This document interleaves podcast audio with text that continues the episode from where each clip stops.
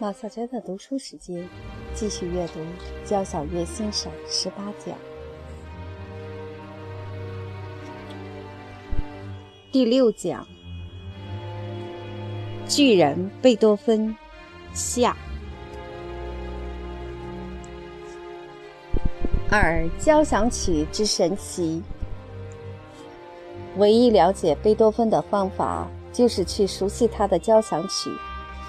他的九部交响曲反映了他整个的生命历程，他们是标准器乐曲的精髓，是世界上最悦耳、最深刻的音乐。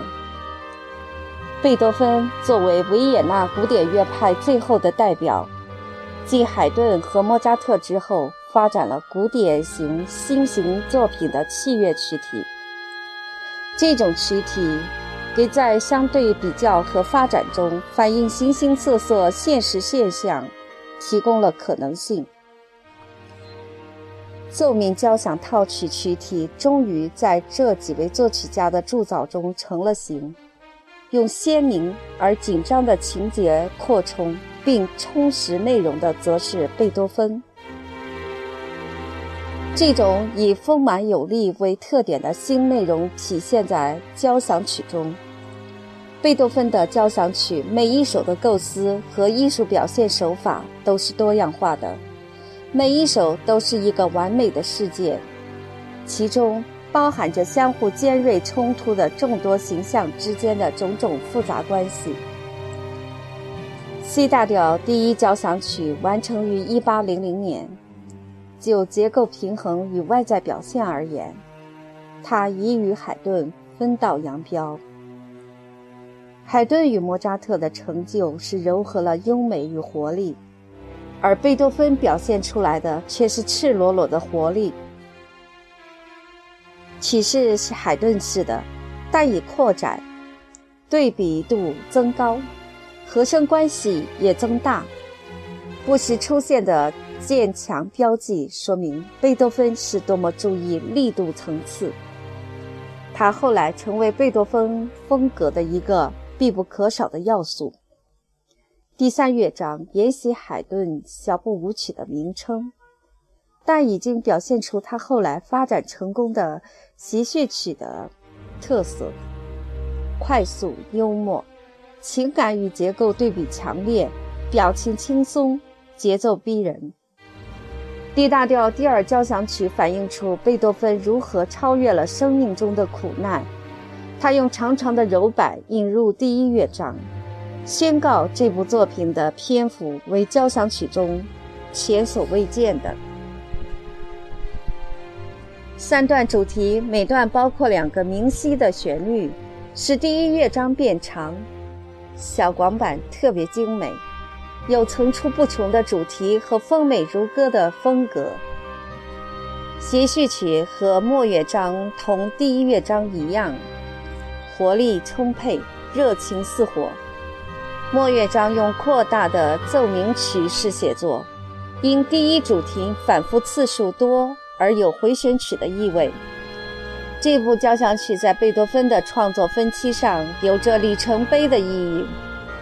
它是贝多芬最后一首仍残存海顿影响力的交响乐作品。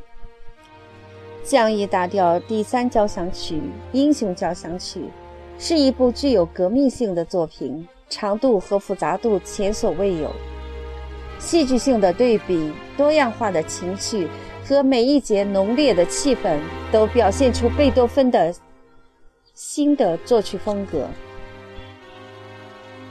今天看来。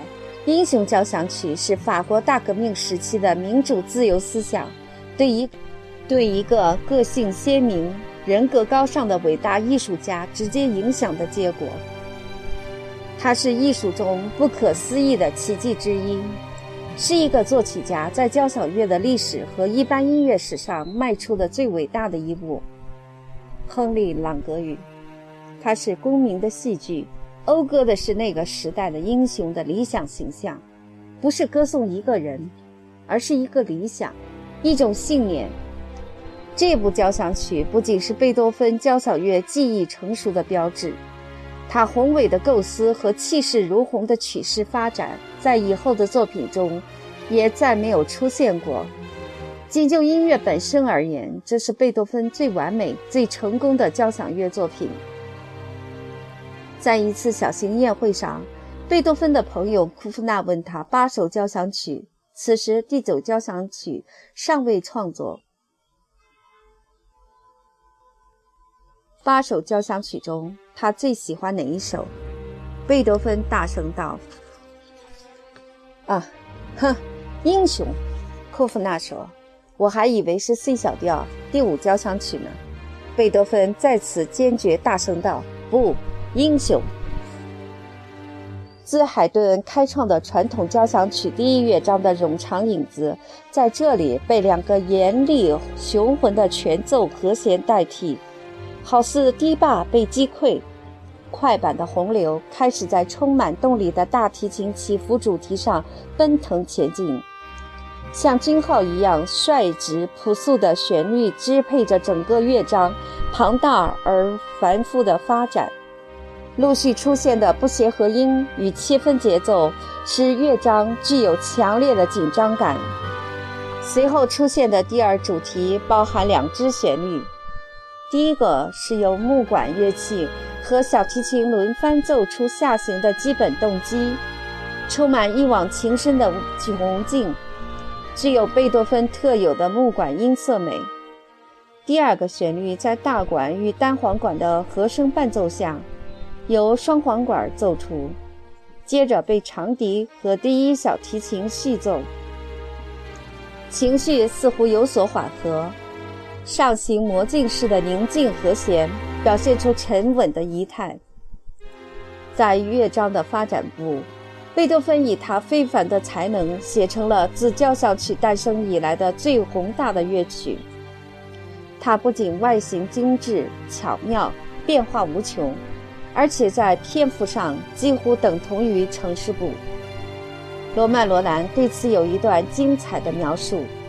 这是一幅庞大的壁画，在这里，英雄的战场扩展到宇宙的边界，而在这神话般的战斗中，被砍碎的巨人像洪水前的大蜥蜴那样重新长出肩膀，意志的主题重新投入烈火中冶炼，在铁砧上捶打，它裂成碎片，伸张着，扩展着，不可胜数的主题在这漫无边际的原野上汇成一支大军。无限广阔地扩展开来，洪水的激流汹涌澎湃，一波未平，一波复起，在浪花中到处涌现出悲歌之岛，犹如丛丛树尖一般。不管伟大的银匠如何努力溶接那对立的动机，意志还是未能获得完全的胜利。被打倒的战士想要爬起，但但他再也没有气力。生命的韵律已经中断，似乎已经陨灭。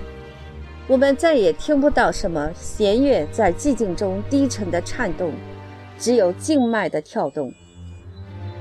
突然，命运的呼喊微弱地透过那晃动的紫色。突然，命运的呼喊微弱地透过那晃动的紫色布幔。英雄在号角。元号声中，从死亡的深渊中站起，整个乐队乐器欢迎他，因为这是生命的复活。在线部开始了，胜利将由他来完成。在线部与城市部有很多不同，经过发展部的洗礼，第一主题已不似以前那样激烈紧张。其中甚至可以听到优美的田园诗音调，对抗的因素相对减少，号角的动机保持着主导地位，意味着胜利的凯旋。乐章的尾声也很长大，几乎与城市部相当，可以看作是第二个在线部。紧张不安的疾呼终于消失。取而代之的是安宁朴素的欢喜，迎接英雄凯旋的是肆意的狂歌欢舞。关于这个乐章，瓦格纳的解释是：正如自然的熔炉，没有停歇地闪耀出天才在青春期的所有情绪，如强烈的意志与反叛、欢欣、苦恼和憧憬等多方面的情感。第二乐章被贝多芬称之为送葬进行曲。作曲家在这里表现的是英雄的悲哀及人民哀悼为自由而献身的英雄所写的史诗性挽歌。它描绘着悲伤与愤怒，也暗示着勇气与希望。在缓慢不变的进行曲节奏背景上，小提琴在低音区以柔和的音响导出主题。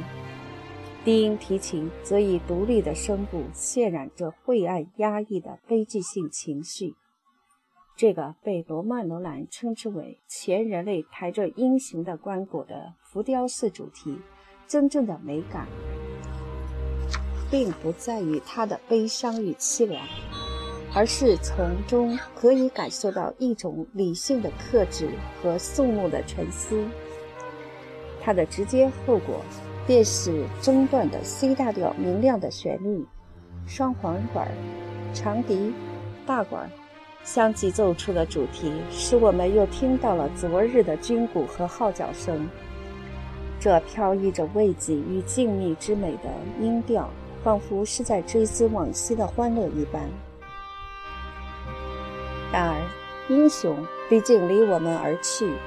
当乐曲重又回到原来送葬的主题时，音调已时断时续，从哀悼的深渊中升起的喃喃之声，宛如同英雄最后告别的叹息啜泣，更有不可名状的锥心之痛。主题被化解，以象征死亡带来的变化。如果我们比较原始主题与其化解的形式，就会发现前面那种庄严的表现如何转变成后面那种断断续续的痛苦哀伤。死亡与悲伤并没有动摇贝多芬执着的信念。在送葬进行曲的后面，他安排了一个明朗轻快的诙谐曲乐章，由双簧管导出的基本主题具有清新蓬勃的曲序，充满生命的活力。像一股激流在空中疾驰，这里沙沙作响，那里闪闪发光，时而幽暗，时而灿烂。中段的旋律由圆号以三重奏吹出清晰的狩猎号角，弦乐器柔和的随声附和，听来悠然自得，犹如沐浴着温暖的春日光辉。第四乐章是由一连串形态自由发展的变奏曲写成，主题采用的是贝多芬为舞剧《普罗米修斯》的造物配乐中的终曲旋律。乐曲以激烈下行的弦乐器光辉而急奔的经过句开始，弦乐队的强烈和弦之后，弦乐器用拨奏的方式将主题的低音部分一个音一个音的奏出。在以后的每一个巧妙的变奏中，这个主题都充当低音部分。在它的背景上，每一个变奏都创造出一个新的形象。其中，第三变奏的双簧管旋律及第六变奏的进行曲旋律最为精美动人，听后永难忘怀。最后一段变奏。低音部旋律消失，最后只剩下主题旋律。这是贝多芬最常用的象征。两个互相对立的元素互相对抗，一个较弱，一个较强。但在竞争的过程中，较弱的逐渐战胜较强的。乐曲的结尾沿用了开头的下行快速经过句，但色彩更加灿烂辉煌。这是贝多芬期盼已久的伟大瞬间，其中融合了人类最热烈的情绪和最激烈的力量。贝多芬最受推崇的作品无疑是 C 小调第五交响曲，不仅是他有了“命运”这样的标题，更主要的是他最大限度地体现了交响思想的基本原则。通过一系列有机的发展，使一个核心发展成为大型作品。那个著名的三短一长命运动机，在乐曲一开始便跃然而出，它贯穿了整部交响曲，是交响曲文献中最简洁、最有威力气势的动机。在任何时候，这部交响曲都是交响乐教科书中的最佳范本。贝多芬为他的 F 大调第六交响曲加上了描绘性的标题田园。但是他一再表明，它不是图画，而是表现人们在乡村引起的快感，或乡村生活的某些情趣。任何人只要有乡村生活的观念，可以不凭借标题而弄清楚作曲者的意图。虽然他在第二乐章的尾声里用长笛、双簧管与单簧管和谐的联合模仿鸟鸣、夜莺、鹌鹑，还有布谷鸟。在第三乐章模仿了乡村乐队的笨拙与错音，在第四乐章用乐队齐奏传神地表现了暴风雨中的雷鸣闪电。但是贝多芬还是强调这些描绘是绘情多于绘景。如果我们仔细听一下第一乐章和第五乐章，就会明白贝多芬所捕捉和表现的正是热爱自然的人心中最贴适美好的感情。A 大调第七交响曲，正如瓦格纳所说的“舞蹈的诗篇”。贝多芬在这里表现的尽情倾吐，人们常称这是酒后的杰作。第一乐章与第二、第四交响曲一样，又一个长长的慢速度影子导入通篇贯穿着附点节奏的急板。第二乐章从来都是最媚人的，首演时便连演两遍。在管乐锐利的摇曳般的和声中，低音弦乐奏出严肃的伴奏和弦。这些和弦令人想到舒伯特《死神与少女》的伴奏。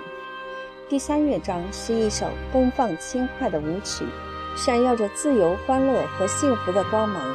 中曲是一首大型的加尾声的奏鸣曲快板乐章。写酒神狂怒的胜利，无人能望其项背。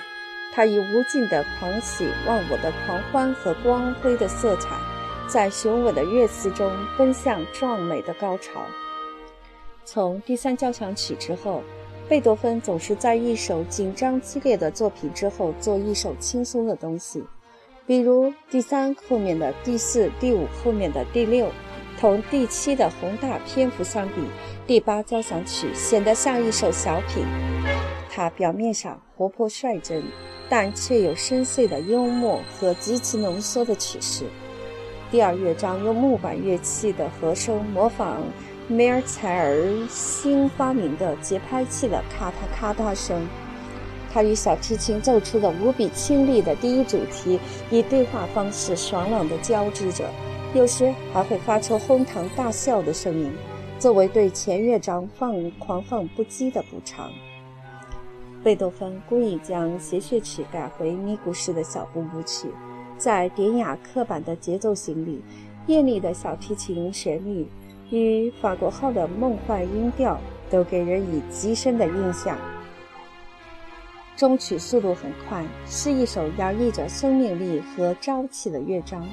在微弱、锐利而且巧妙的节奏上，小提琴奏出节奏变化较多的第一主题，但转瞬间，管弦乐齐奏就大声咆哮起来。主旋律在最强奏中豪迈地反复着，而且加入新的元素，跃入快活的高潮。D 小调第九交响曲是贝多芬创作的顶峰。他不仅第一次在交响曲中加进了合唱，而且其宏伟的构思和开浪漫主义先河的表现手法，也具有划时代的意义。他尤其展现了一个转向内心探索追寻的贝多芬，一个哲学家，一个失去听觉、坠入无光深渊的悲剧英雄。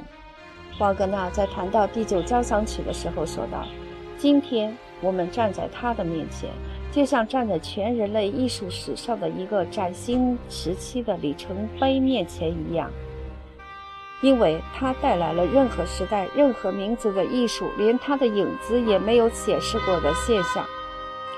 贝多芬早在1792年便有过为席勒的《欢乐颂》配乐的念头，但是直到1823年秋天才决定用这首诗为歌词，作为第九交响曲的最后乐章。贝多芬选用其中的诗节时，强调两种思想：欢乐使人相亲相爱，欢乐的基础是永生的天赋的大爱。这很能说明贝多芬的伦理观。第一乐章是奏鸣曲形式，影子中神秘的空无度，像是开天辟地的以前的黑暗与混沌。它暗示着这是一部庞大的作品。逐渐的，主要主题的片段从黑暗中显现出来。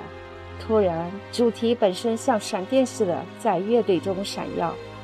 这样巨大、有震撼力而又曲折的主题群，可以说是空前未有的杰作。这样庞大的规模，也并不限于第一乐章，而是整部交响曲都有着相同的特性。古典交响曲中，一般第二乐章都是如歌般徐缓的慢板，而贝多芬却大胆地变更次序，将协谑曲放到了第二乐章。这也许是一种激昂的悲壮之后的自嘲，反映了贝多芬晚年的浪漫主义心境。它的开头是被调成 F 音八度音程的定音鼓的敲击，据说这是贝多芬第一次从黑暗中突然走向光亮处响起了。通过这种敲击的音响，加上下行的进行和附点的节奏，是和第一乐章的主部主题有联系的。往后的进行充满了热情与野性。好像是奔放的灵魂的狂舞。第三乐章是如歌的慢板，它置于前后两个充满着汹涌澎湃的冲力和戏剧性的乐章之间，显得更加深刻。它是用贝多芬所喜爱的变奏曲曲式写的，实际上是双主题变奏曲，因为这里有两个基本主题，其中第二主题在调性上表现出极丰富的音色。使人联想起人类向往天堂的那种充满期盼的欣喜意念。这个乐章所表现出的温暖与情感的深度是空前的，对于贝多芬来说，这也是唯一的。好像在欢乐开始之前，人类必须经历许多痛苦的挣扎，并且克服它。第四乐章以管弦乐嘈杂喧闹的三拍子鼓号调开始。似乎就在说明这一点。这种嘈杂的声音一度被低音弦乐的宣叙调所打断。贝多芬在此住了一个不准，可是怒海狂涛般的调，鼓号调有凄厉而威逼似的响起，但仍被低音提琴所否定。随后前三个乐章的主题相继出现，但一一被大提琴的宣叙调打断。接着木管呈现出欢乐的主题片段，低音提琴的宣叙调好像在说：“请注意这动人的曲调。”然后大提琴就朗朗奏出淳朴温厚的合唱主题。不久，小提琴也加入歌唱，乐队逐渐增加威势，管弦乐一起高歌这感人的曲调，期待中圣洁的欢乐给人以肃穆的印象。但出人意料的，在即将接近光明的时候，他们被更猛烈的喧嚣遮盖了。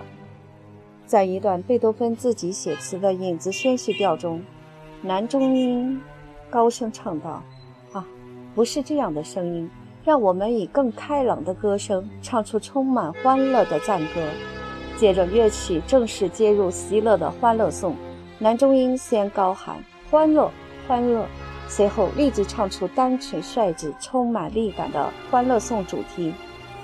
合唱队以更加超绝壮丽的音响重复四十节的欢乐主题，经过变化和一个长长的乐队间奏二重复格后，又重复第一十节。接着是乐队和合唱的新主题，然后是两个主题的二重复格。复杂而巨大的尾声是一片音响的海洋。他以崇高无比、美轮美奂的曲调高呼：“欢乐之火从天而降。”三最伟大的协奏曲。贝多芬最早是以钢琴演奏家的身份在维也纳登台的，他也许是那个时代最伟大的钢琴家。与莫扎特一样，他的五首钢琴协奏曲是为自己的音乐会演奏而写的。前三首作于初到维也纳的几年，后两首趋于大型化，在1805年至1811年间完成。他们都是按照快慢快三乐章的传统形式写作。第一乐章用双城市部，但比起莫扎特的协奏曲来，不仅结构扩大，内容也大大深化了。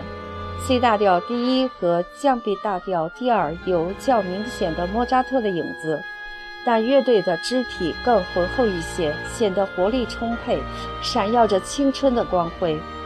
C 小调第三也有很显著的贝多芬的特征，旋律悲壮热情，具有英雄的性格。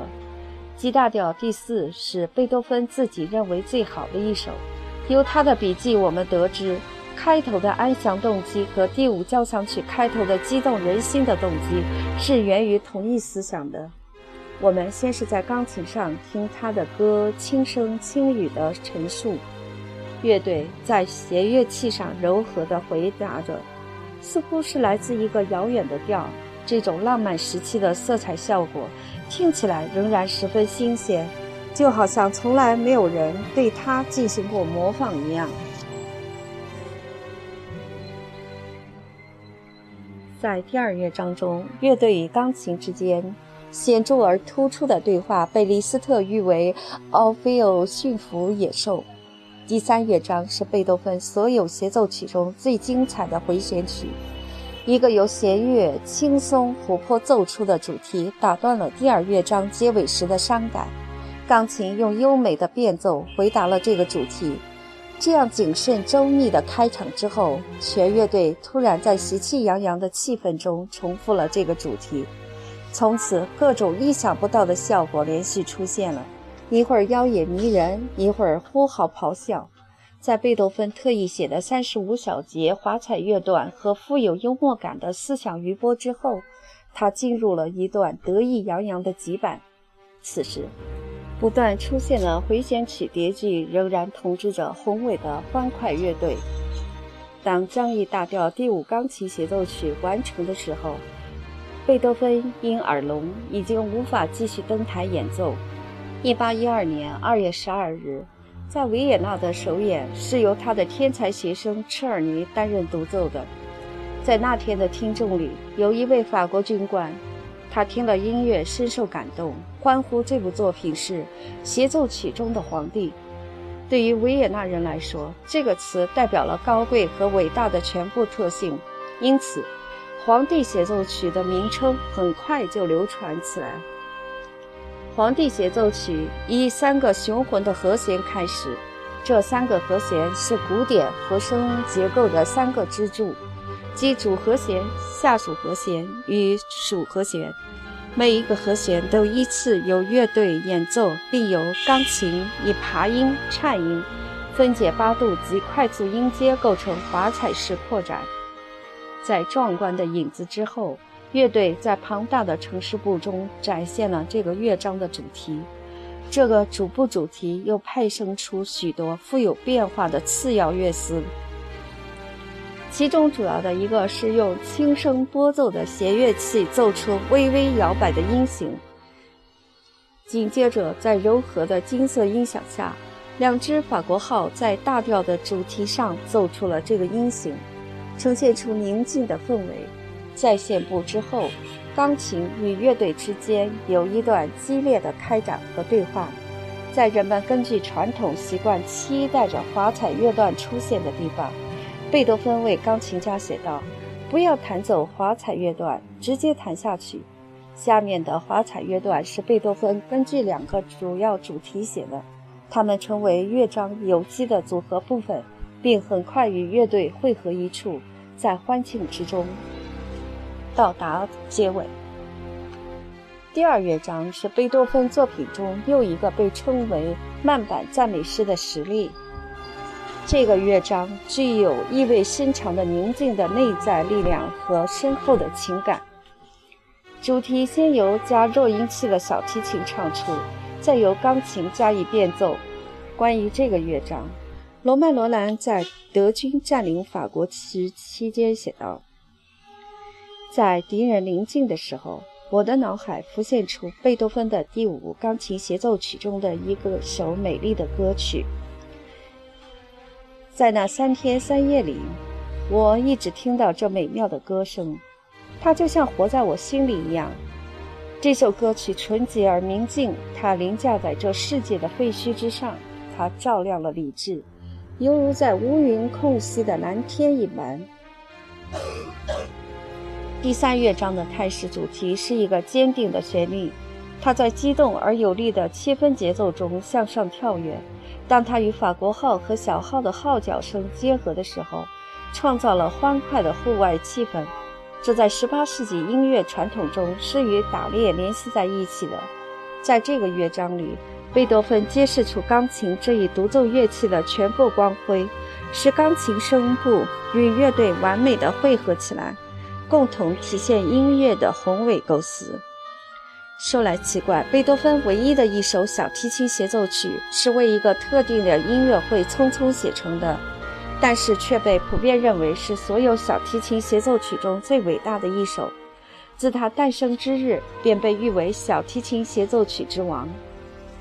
其旋律之美、格调之高雅、意境之深邃、规模之宏大，时至今日仍无能凌驾其上者。这部小提琴协奏曲作于1806年，这一年贝多芬对他的学生匈牙利的伯爵小姐。特莱莎·布伦斯维克产生了深深的爱恋，并在他家的庄园度过了快乐的夏天。这是贝多芬一生中最愉快、最明朗的日子。它的香味儿被保存在同年创作的降 B 大调第四交响曲和这首小提琴协奏曲中。第一乐章给人印象最为深刻的是由低音鼓的五次敲击开始了奇妙而宁静的主部主题。由除长笛以外的木管乐器悠扬从容地吹出。当这个主题被小提琴以升低音从乐队接过来的时候，效果更加惊人。木管奏出的副部主题温文尔雅、端庄优美，是贝多芬最美的旋律之一。它飘散出来的正是贝多芬称为身旁开放的最最美丽的花朵的芬芳。像莫扎特大部分协奏曲那样，贝多芬的这部协奏曲也有两个城市部。第二城市部的影子是独奏小提琴的装饰性华彩乐句，它渐渐缠上第一主题的旋律，比先前更为动人的高亢奏出。接着，在独奏小提琴对位式的颤音中，第二主题由单簧管和大管奏出，再由弦乐器予以反复。发展部从管弦乐的合奏开始，独奏小提琴仍以装饰性华彩乐句出现，然后与管弦乐进行精致自然的发展。当全体管弦乐器威武有力地奏出第一主题时，便到了再现部。临近结尾时，出现了独奏小提琴的华彩乐段。它不像钢琴协奏曲那样由贝多芬亲自谱写。而是由演奏家自己发挥，其中著名者有约尔西姆、克莱斯勒、奥伊斯特莱赫、克莱默等。第二乐章是神凝神沉思的小广板，一个听起来很简单的主题，由加弱音器的小提琴奏出，接着两只法国号和一个单簧管，很温存地拾起这个主题。独奏小提琴在其中交织着简单的装饰音的花环，营造出一种舒适恬淡的意境。其后是一系列美好的变奏。第一次变奏由单簧管担任，独奏小提琴与其交织着简单的装饰音花环。第二次变奏是很难得的大管温存的旋律。独奏小提琴以更美好的细腻的装饰音穿插其间。第三次变奏由全体管弦乐以略强的气势奏出，接着便是独奏小提琴翩翩上升的华彩乐句。下降后便呈现出曲调更加流流畅如歌的新主题。这是被指定为只能用 G 弦和 D 弦演奏的。在沉思的结尾和独奏小提琴的华彩乐段之后，本乐章直接进入光辉华丽的回旋曲乐章。回旋曲的主题首先在小提琴的 G 弦上做赋予动力的炫技性呈现，在延长记号之后，独奏小提琴已经翻上两个八度的高音区。以高腾飞扬的姿态反复主题，它的第三次呈现是由除独奏小提琴以外的管弦乐齐奏，质朴的欢乐爆发成为光辉华丽的驰骋。以后在主题的反复之间，先后出现两个副部主题，它们主要与回旋曲主题形成对照，曲调委婉动人，富于诗意。乐章的结尾部分是在一段小提琴华彩乐句之后，由全体管弦乐队和独奏小提琴共同奏出开始的主题，并很快发展成光华四射的高潮。贝多芬晚期的作品是非常个性化的，不仅在当时无法仿效，也很少得到别人的理解。他将自己悲剧的一生完全浸透在他的音乐之中。为后来的浪漫主义作曲家树立了榜样。在下一讲中，我们会发现，19世纪的大部分作曲家都从他们自身、从他们的个人经历中、从他们的梦幻、愿望、恐惧、欢乐和痛苦之中，寻求艺术的基本素材或最重要的主题。贝多芬让浪漫主义的一代着迷的，还有他那革命的因素。那自由、冲动、神秘而恶魔般的精神，E.T.A. 霍夫曼写道：“贝多芬启动了畏惧、敬畏、恐怖、痛苦的杠杆，唤醒了无限的渴望，而无限的渴望正是浪漫主义的精髓。因此。”他完全是一个浪漫派作曲家。